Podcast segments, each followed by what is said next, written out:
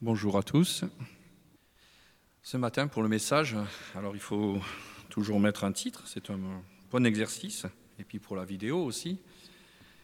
Et en fait, au départ, j'avais mis un titre, Le temps de Dieu n'est pas le nôtre, et je me suis aperçu que ça fait plusieurs fois que je vous sors ce titre, en fait. Et je me suis rendu compte que ben, je pense que c'est le temps qu'on vit qui me travaille. Donc euh, chaque fois, je retombe sur cette conclusion que le temps de Dieu n'est pas le nôtre. Alors on pourra le mettre peut-être en conclusion du message. Et en fait, quand j'ai relu ce dernier voyage de Paul à Rome, c'était ma question, c'était pourquoi Dieu intervient-il toujours au dernier moment? C'était ça ma question que j'avais en tête. Et nous allons voir, en refaisant ce voyage rapidement, il y aura peut-être des éléments de réponse, peut-être que je ne répondrai pas toujours à cette question, mais nous voyons plusieurs passages dans la Bible où il est vrai que Dieu intervient vraiment au dernier moment. Donc, euh, je voudrais faire avec vous ce voyage avec Paul, c'est son dernier voyage. Et nous allons aussi euh, voir ensemble comment les choses sont conduites. Donc en fait, ça se trouve tout ça dans Actes, à partir du chapitre 21, voire jusqu'au chapitre 28. Donc j'ai fait un résumé, et comme j'aime bien le faire, on va voyager ensemble. Alors le chapitre 21 nous dit que Paul se dirigeait vers la Phénicie, c'est donc le Liban actuel, et que plusieurs disciples, avertis par le Saint-Esprit, essayent de convaincre Paul de ne pas aller à Jérusalem. On nous parle particulièrement d'un certain Agabus, qui est un prophète de l'église de Jérusalem, qui lui avertit même Paul qu'il va être livré aux Romains. Il lui dit ce qui l'attend. Par contre, de l'autre côté, le Saint-Esprit s'adresse aussi à Paul pour lui confirmer la volonté de Dieu. Il doit aller à Jérusalem. Petite réflexion, Paul se retrouve dans la même situation que Jésus. À l'époque, Jésus aussi, quand il a voulu aller à Jérusalem, tous les disciples ne voulaient pas qu'il y aille, tout le monde lui a déconseillé. Et nous voyons que Paul se retrouve exactement dans cette même situation. On lui dit de ne pas y aller, c'est pourtant l'Esprit Saint qui a averti les deux côtés. Mais Paul, j'allais dire, ne tient pas compte de l'avertissement de, de ses disciples. Il obéit à Dieu et ce que Dieu lui a donné comme ordre, comme l'a fait Jésus. Arrivé à Jérusalem, Paul donne son témoignage comme il le fait toujours, c'est-à-dire qu'il va dans les synagogues, il parle à la foule. Et d'ailleurs, il leur rappelle, euh, pour ceux qui l'avaient oublié, qu'il était lui-même un grand persécuteur des chrétiens. Et rappelle euh, toujours qu'il a participé même à la lapidation d'Étienne, qu'il était présent quand euh, Étienne a été lapidé. Ce que dit Paul à ce moment-là à Jérusalem provoque une émeute il est sauvé de la foule par le tribun qui arrive vraiment au dernier moment et qui le met à l'abri. Le lendemain, Paul demande à parler avec le Sanhédrin et tous les responsables religieux. Donc. Et là, Paul utilise, devant le Sanhédrin, Paul utilise un moyen, je ne vais pas dire le plus sûr, mais un moyen sûr pour s'en sortir. C'est très connu, c'est diviser la foule. Tout d'un coup, Paul dit, moi je crois à la résurrection et à la vie éternelle. Ça pourrait paraître curieux d'attaquer ce sujet, mais Paul sait pourquoi. C'est un sujet diviseur. Les Sadducéens n'y croient pas du tout. Mais les pharisiens, eux, croient à la résurrection corporelle et aussi à la vie éternelle. Du coup, bah, les pharisiens se mettent à défendre Paul. Dieu permet aussi que le neveu de Paul, on va dire entre guillemets par hasard, entende parler du complot qui se prépare contre Paul. Donc euh, c'était le projet, c'était de le tuer. Et surtout, ce qui est, on va dire, miraculeux, c'est que le tribun croit ce que ce jeune homme lui dit. C'est-à-dire que ce jeune homme vient lui dire, j'ai entendu ça, voilà. Et le tribun le prend au sérieux. Alors, Paul est alors transféré de nuit pour rencontrer le gouverneur Félix à Césarée. Il est encadré. Alors, il y a des chiffres. Il est encadré. En ce moment, on aime bien les chiffres, donc je les donne aussi. Il est encadré de 470 soldats sur 70 km et sur le reste du trajet, 70 cavaliers. Nous voyons que quand Dieu accorde la protection, il y met les moyens. Vous allez me dire, c'est les Romains qui ont mis les moyens. C'est vrai, ce n'était pas acceptable chez un Romain qu'un citoyen romain meure avant son jugement. Félix convoque Ananias, le souverain sacrificateur, avec des anciens de, de Jérusalem, et un avocat nommé Tertulle Et celui-là, il s'est flatté Félix. Mais Paul, lui aussi, s'est flatté Félix. Vous pourrez lire tout ça. Il dit avoir confiance en Félix parce qu'il connaît bien les coutumes des Juifs. Et comme à Jérusalem, Paul repart sur le sujet de la, de la résurrection et sème la discorde. Du coup, Félix ne décide rien, sauf mettre Paul en prison pour faire plaisir aux Juifs. Félix garde Paul en prison deux ans. Alors Paul, c'est vrai que il était libre. Pendant ces deux ans, il était enfermé, mais il pouvait recevoir euh, toutes les visites qu'il voulait. Il était, on va dire, en résidence surveillée pratiquement. Mais c'était quand même pendant deux ans. Certains commentaires pensent aussi que Félix a gardé euh, Paul en espérant que quelqu'un paye une caution pour le faire libérer, parce qu'apparemment, il était assez attaché aussi à l'argent. Au chapitre des actes, les 25 plus 26, nous voyons arriver Festus qui doit remplacer Félix. Alors, les religieux de Jérusalem, ça fait qu'un tour dans leur tête, ils mettent la pression sur, Festus pour que Paul soit ramené à Jérusalem pour être jugé à nouveau à Jérusalem. Alors Festus, euh, lui aussi, il hésite, il voudrait bien faire plaisir, à être bien vu des Juifs, parce qu'en fait, il voulait être tranquille, hein, il voulait que ça se passe bien.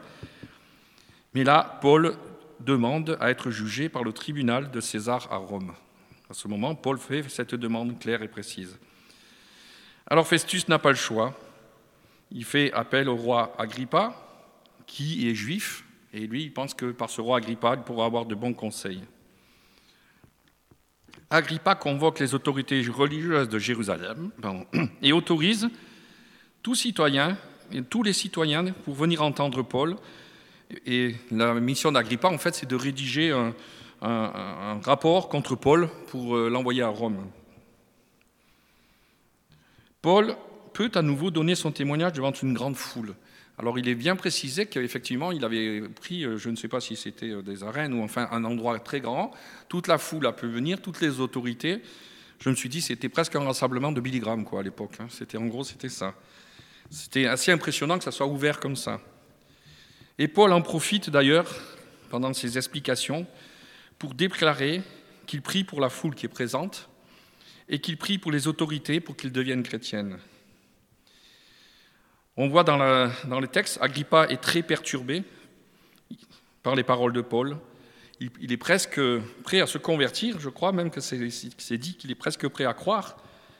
Par contre, Festus, lui, il dit, mais Paul, tu es fou.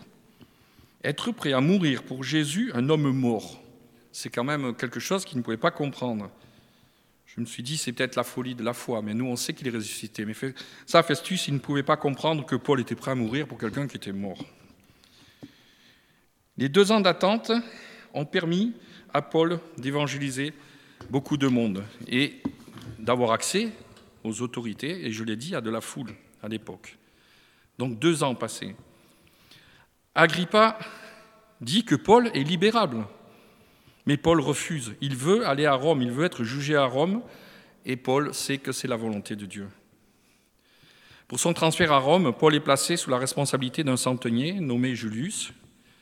Il est dit que Luc accompagne Paul, et là, avec d'autres prisonniers, ils prennent un bateau, ils arrivent à Myra, une ville de Turquie, et de là, ils repartent avec un bateau qui vient d'Égypte, avec une cargaison de blé pour Rome. On voit que ça naviguait déjà. Hein. L'Égypte était le grenier à blé, et on voit qu'il y avait des liaisons au bateau.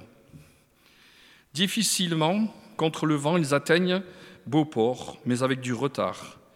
Et nous sommes à mi-octobre, l'hiver est proche pour faire la traversée. Paul, ayant une grande expérience des voyages, conseille à Julius de passer l'hiver dans ce port. Ça peut paraître euh, étrange, mais Paul savait de quoi il parlait, il avait pris le bateau souvent.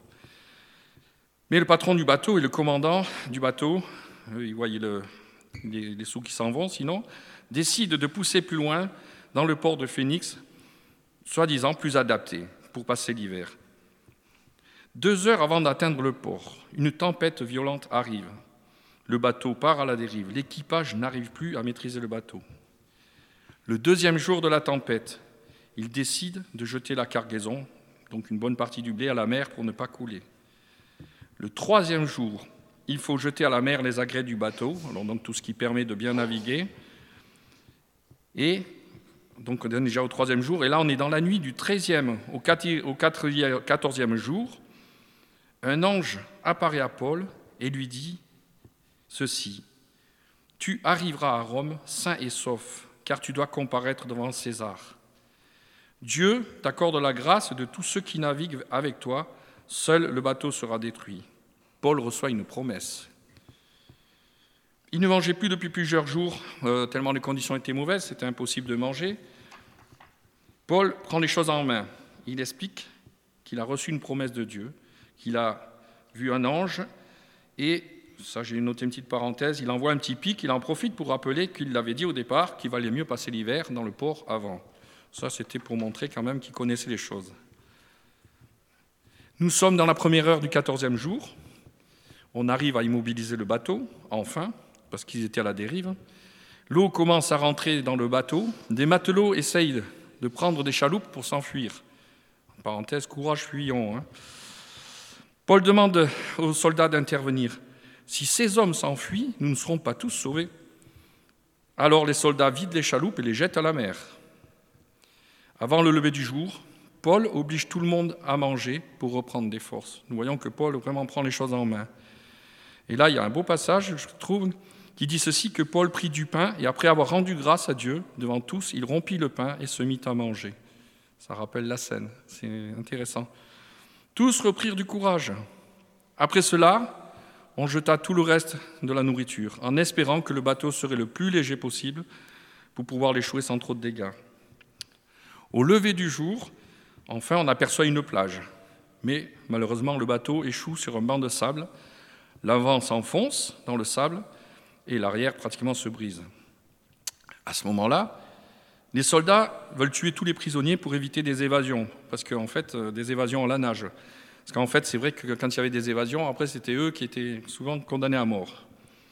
Mais le centenier Jurius, lui, il veut sauver Paul. Donc, il donne l'ordre à tous ceux qui savent nager de sauter dans l'eau et de nager jusqu'à la plage. Pour les autres, il leur donne l'ordre de sauter dans l'eau et de s'accrocher à tous les débris et planches disponibles. Il y avait 276 personnes à bord, et comme Dieu l'a promis, ils ont tous été sauvés. Quand nous continuons cette lecture, nous voyons que Paul a été bien accueilli sur cette île, c'est l'île de Malte. En lisant la suite, il y a encore un, incident qui est important, qui nous explique que Paul, en ramassant du bois pour faire du feu, a été piqué, s'est fait mordre par un serpent. Lui il ne s'est même pas rendu compte qu'il s'est fait mordre, mais ceux qui ont vu ça se disent alors il a été sauvé, mais maintenant il est jugé par les dieux. Et en fait, euh, il ne se passe rien. Paul n'a rien. En plus, dans ce temps sur cette île, euh, Paul fait plusieurs miracles et il est même euh, j'allais dire embêté parce qu'il doit rappeler qu'on le prend pour un Dieu et il doit souvent remettre les choses en place et dire et rendre grâce à Dieu et donner toute la gloire à Dieu. Et si vous lisez ce texte, vous verrez que plusieurs fois on le prend pour un Dieu parce qu'il y a déjà eu cette piqûre, cette morsure qui n'a rien donné, plus tous ces miracles. Paul reste trois mois sur l'île et tout le monde repart pour Rome, le terminus. Mais Paul pourra encore annoncer l'évangile pendant deux ans. Paul pourra encore annoncer l'Évangile. Pendant deux ans, oui, c'est ça, aux Juifs de Rome et aux autorités. Donc il était encore enfermé deux ans avant d'être jugé. Alors qu'est-ce qu'on peut tirer de, tout ce, passage? Ce qui est intéressant à, voir, c'est que bah, Dieu a vraiment plan. Dieu a vraiment un plan impressionnant pour Paul. Quand on remonte un peu à l'origine, il fallait un homme de caractère qui était fort, qui soit zélé. Et Paul avait d'ailleurs mis ce zèle contre les chrétiens. Mais Dieu avait transformé ce, zèle en, du zèle pour son service. Il fallait aussi que Paul soit citoyen romain, sinon ça serait passé différemment. Il était citoyen romain, donc il a été protégé des Juifs. Et il fallait surtout que l'Évangile soit annoncé aussi aux autorités romaines et même jusqu'à Rome. La soumission à Dieu de Paul est exemplaire. Comme déjà souligné, Paul, comme Jésus, n'a pas été arrêté par tous ceux qui l'entouraient. Il a écouté le Saint-Esprit, ce qui avait été dit à lui par Dieu, sachant que ce qui allait arriver à Jérusalem, ça serait son arrestation.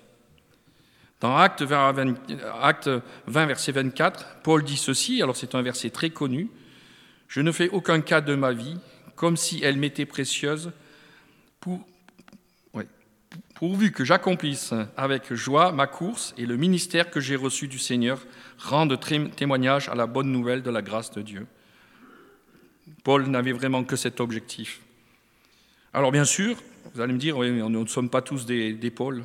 Hein. Paul, il avait vraiment de la force, c'était un homme de caractère, je l'ai dit. Mais Dieu nous envoie aussi peut-être quelquefois sur des chemins inattendus. Et quelquefois même, ça peut arriver avec l'incompréhension de ceux qui nous entourent, qui me dit, qui, je pensais à certains qui sont partis en mission ou qui ont pris des décisions, et à côté, certains leur disaient, mais ah, tu as réfléchi, tu vois, tu as un bon travail. Bref, je ferme la parenthèse, vous pouvez voir tout ce qu'on peut donner comme euh, des fois, pensant être des bons conseils qui ne sont pas forcément les bons. Donc, je l'ai dit, le temps de Dieu n'est pas le nôtre, mais on pourrait dire que Paul est quand même resté bloqué deux ans à Césarée, en plus, euh, donc César est bon en prison, on va dire, mais, il a pu effectivement voir beaucoup de monde. Trois, mois à Malte et, deux ans en prison en Rome, où là c'était plus compliqué. Mais il a quand même pu faire beaucoup de choses. Oui, il a été, il a été euh, exécuté après. Hein. Il a été jugé et exécuté à Rome. À Rome, il a été exécuté. Donc, nous voyons qu'il y a plus de quatre ans avant d'avoir un jugement et effectivement d'être exécuté. Alors nous ne voyons pratiquement jamais, je dis pratiquement parce que vous allez voir, jamais une plainte de Paul. La seule chose que Paul a demandé à Dieu, et vous le savez aussi, c'est de guérir apparemment, apparemment d'un problème de vue. On dit une écharde, mais il semblerait que c'était vraiment un problème de vue. Et voilà la réponse que Dieu lui a faite. Il dit Trois fois, j'ai supplié le Seigneur de l'éloigner de moi, donc cet handicap, et il m'a dit Ma grâce te suffit, car ma puissance s'accomplit dans la faiblesse. Donc ça, c'est dans 2 Corinthiens 12, les versets 8 à 9. Je me suis dit, quand on pense à tous les miracles que Paul a fait, on l'a même pris pour un Dieu. Cette réponse, est vraiment, cette réponse de Dieu est vraiment surprenante. Alors, on se pose des questions. On est humain. Que craignait Dieu? Est-ce que Paul serait devenu orgueilleux sans cette faiblesse? Seul Dieu le sait, je ne sais pas, mais Dieu est parfait. Et Paul s'est contenté de cette réponse qui, peut-être était difficile à entendre. Et nous qui sommes toujours pressés de voir du résultat, qui aimons planifier le temps de notre vie, alors ça je l'ai déjà dit il n'y a pas très longtemps, c'est vrai que, et c'est humain, nous avons tous l'objectif, quand on est jeune, les études, avoir un travail. Après, on voudrait bien avoir une maison. Et puis, si tout est en ordre, on voudrait bien avoir des enfants. Et entre parenthèses, si possible, que les enfants viennent au printemps, c'est super. Alors, ce n'est pas une critique, parce que moi, j'ai fait pareil, nous faisons tous pareil, c'est humain. Mais voilà, euh, Dieu a un temps et un plan, et c'est pas tout à fait cette réponse que Dieu a fait, ma grâce te suffit. Euh, nous avons de la peine aussi à la mettre en pratique. Donc, Paul connaissait de toute façon sa, destination finale, c'était Rome. Il ne pose pas de questions, il se contente de donner son témoignage partout où il passe, aux autorités, à la foule, aux Romains, et même à Festus qui le prend pour un fou. Il a une confiance inébranlable en Dieu. Vous savez, nous avons encore le même Dieu aujourd'hui. Et c'est vrai que quelquefois, en lisant tout ça, on, oublie cet aspect. Intéressant aussi de voir euh, l'inspiration de Paul, qu'il a, euh, utilisé ce sujet de la division auprès des religieux. En fait, il a joué sur leur euh, blocage.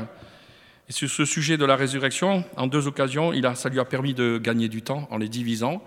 Et il a même réussi qu'une partie le défende. C'est un petit aspect que j'aime bien souligner parce que voilà, c'est quelque chose qu'il avait réfléchi, mais qui devait être aussi inspiré par l'Esprit. Et je l'ai souligné, la protection que Dieu a donnée à Paul par tous les moyens humains. Quand je pense au nombre de soldats qui escortent Paul à Césarée, j'ai dit 470 et après 70 cavaliers, c'est impressionnant comme Paul a été protégé. Dieu avait vraiment mis le paquet, on ne pouvait pas, c'était impossible de le tuer. Bien sûr, je l'ai dit, les Romains avaient peur, mais quand même. Il y a aussi cette protection sur lui pendant le naufrage, Julius qui refuse d'abattre les prisonniers, donc Paul aurait été abattu comme tout le monde, parce que je pense que Julius avait aussi euh, de l'estime pour Paul, mais Julius voulait aussi sauver sa peau, et ça a permis que Paul puisse être sauvé aussi. Du coup, entre guillemets, c'est grâce à Paul que tous ont été sauvés. Il est quand même aussi bon de voir au travers de ce texte que Dieu peut nous utiliser aussi pour protéger et bénir ceux qui nous entourent, ceux pour qui nous prions. C'est un encouragement à continuer à prier pour nos enfants, je le dis souvent, notre famille, nos enfants, nos petits-enfants, la famille qui est plus éloignée. Oui, c'est une protection. Nous avons vu que Paul, par sa présence, par sa prière, a protégé tous ces, prisonniers et tout cet équipage qui était à bord. Nos prières sont efficaces et assurent aussi une protection pour ceux qui nous entourent. Donc euh, continuons et persévérons. Au moment du naufrage, Dieu donne à Paul cette force qui est surhumaine. Tout le monde est au tapis, mais Paul est encore là, encourage et témoigne de sa foi en Dieu, en rendant grâce à Dieu, et ce geste de rompre le pain aussi. Et après, il les fait manger, les oblige à manger une dernière fois avant de tout jeter. Donc Paul savait que là, c'était l'arrivée. Paul est en paix, il sait que Dieu va intervenir. J'aime beaucoup cette image quand on dit que ceux qui peuvent nager se jettent à l'eau.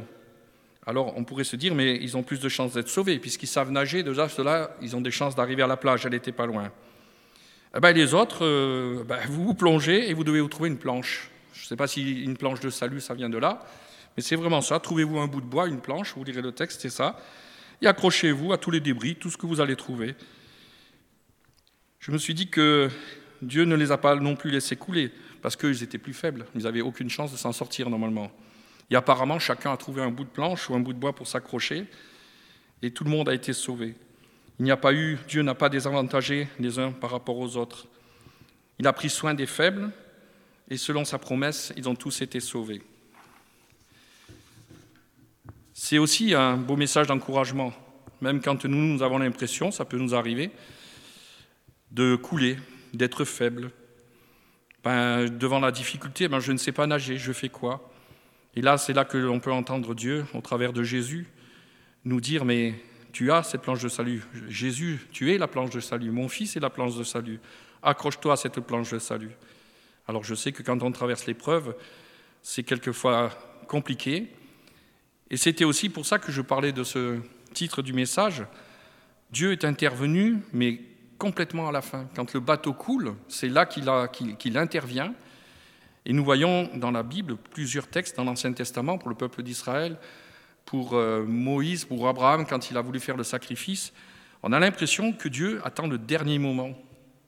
Et c'est pour ça que je ne sais pas, je enfin, on peut, chacun peut imaginer des réponses. Moi, je dis, je ne sais pas pourquoi j'ai des idées. Mais en tout cas, ce qui en ressort, c'est qu'il faut avoir cette confiance totale en Dieu. C'est la foi. Et nous avons de la peine, nous. Comme pour Paul, il a un plan pour chacun. Alors si ce n'est pas notre plan, faisons-lui confiance jusqu'au bout. C'est pour ça que je voulais montrer ce plan, comment Paul a été amené à Rome, comme il a tout, son, tout son cheminement et tout ce qu'il a pu témoigner.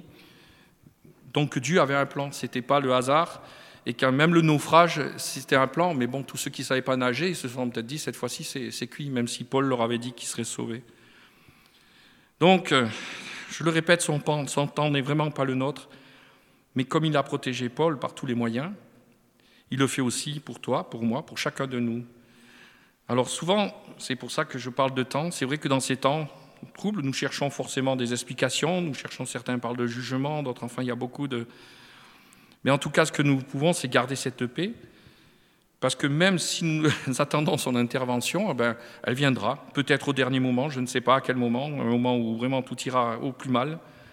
Mais en tout cas, nous devons vraiment rester confiants que Dieu interviendra et aura une réponse. Et on aura aussi, on verra les fruits aussi, comme Paul a amené beaucoup de fruits. Alors, j'aime bien terminer par une citation. Ça ne sera pas une, citation sur le temps, mais une situation sur le, témoignage. C'est en fait euh, c'est Thomas d'Aquin, qui était un, catholique théologien qui était euh, donc, euh, en Italie un temps, a, il est venu souvent en France. Il est même enterré en France, à Toulouse, si mes souvenirs sont justes. Il disait ceci, en effet, il est plus beau d'éclairer que de briller seulement. De même est-il plus beau de transmettre aux autres ce qu'on a contemplé que de contempler seulement. Je relis Je relis. C'est vrai, il faut la relire euh, gentiment.